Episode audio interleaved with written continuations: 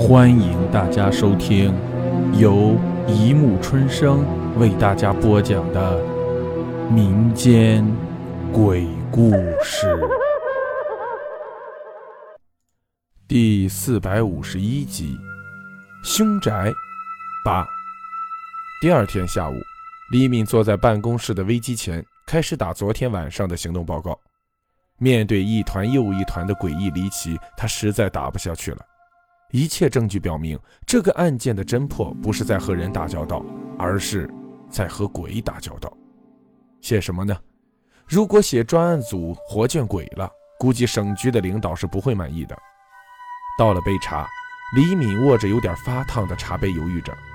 好在报告过明天才交，有的是时间赶，所以他索性点开了浏览器。挂上 QQ，在网络上放松一下。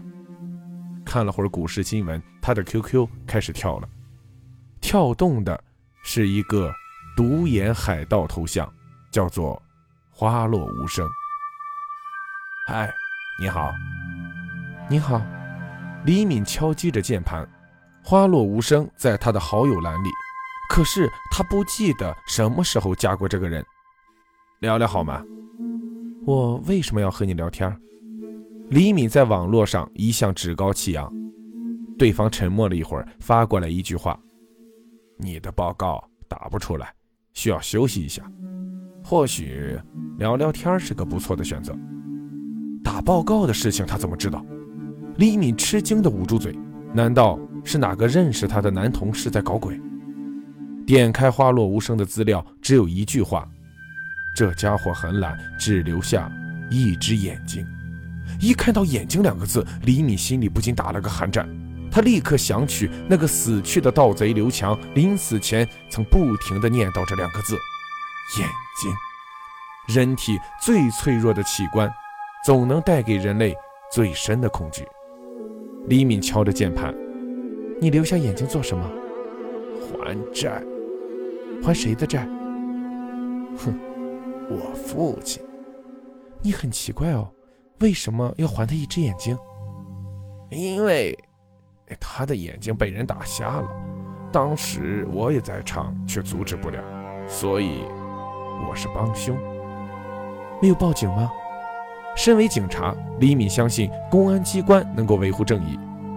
对方沉默了良久，才发来一行字：有时候，没有人能够维持正义。李敏在警校学过心理学，他能估计得出，坐在长长网线后面的应该是一个经历过痛苦而且悲观失望的人。大多数女人都善良，对于每个悲观失望的人，她们都会带着一份怜悯的心情，想给予别人帮助。李敏也不例外。虽然她是警察，但她更是一个善良的女人。她打着：“我是个警察，也许我可以帮助你维护正义。”哼，我们不是同一时代的人，你不可能维护已经逝去的正义。难道我很老吗？我想我们都很年轻。李敏想把话题谈得轻松些。我们见面吧，趁我们都年轻。对方提出意见的态度很坚决。李敏猜，一定是哪个同事在跟自己开玩笑，要不然怎么会这么快地提出见面的要求？可是转念一想，怕什么？说不定是哪个暗恋自己的人在试图跟自己约会，也说不定网络那头真的有一个白马王子在等着呢。去就去，我这么大一个人，又是个警察，还有谁把我吃了？想到这里，李敏在 QQ 上打了两个正正的字：同意。每天都会有黑夜降临，就好像每天都会有人死亡。乐观的人说，每个黑夜之后都会有黎明。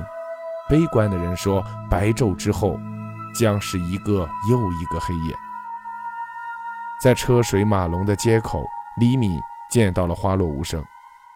他站在一棵高大的槐树下面，英俊潇洒，雪白的衬衣被城市的霓虹映出五彩斑斓。李敏说：“哎呀，没想到你这么帅。”他的赞美是由衷的。一个小时前我很丑，可是我会变。他笑了，露出两排白森森的牙齿。他们坐进了一家快餐店。李敏从下午到现在都还没有吃东西，所以他要了份炸鸡翅，一个蔬菜汉堡，一大杯饮料。花落无声，却什么都不吃。你不想吃点什么吗？李敏问。哦，不了，谢谢。你没听说过秀色可餐吗？看着你的美丽，我早把饥饿忘了。这家伙嘴还真甜，李敏反而有点不好意思。好了，故事播讲完了，欢迎大家评论、转发、关注，谢谢收听。